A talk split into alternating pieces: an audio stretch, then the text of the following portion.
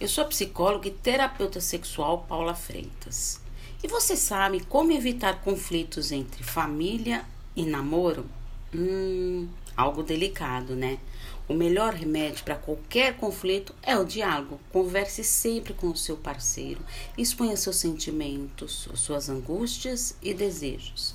Refletindo sobre família e namoro, aqui vai uma dica muito importante antes de aproximar o seu namorado ou namorada para sua família, perceba se este relacionamento terá futuro. Se vocês já estão juntos algum tempo namorando, para depois aproximar da família e principalmente dos pais, para não ter um conflito desnecessário.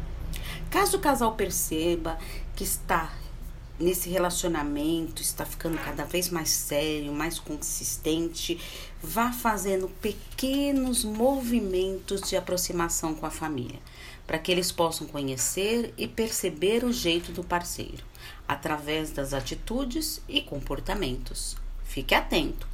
Quando começamos a namorar, escolhemos o nosso parceiro e não a sua família. Mas é importante ter um bom relacionamento com os familiares do parceiro para evitar conflitos. E você convive bem com a família do seu parceiro? Ou você tem dificuldade de lidar com esta situação?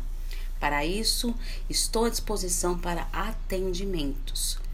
É só enviar uma mensagem no meu WhatsApp no 11 983 13 2371.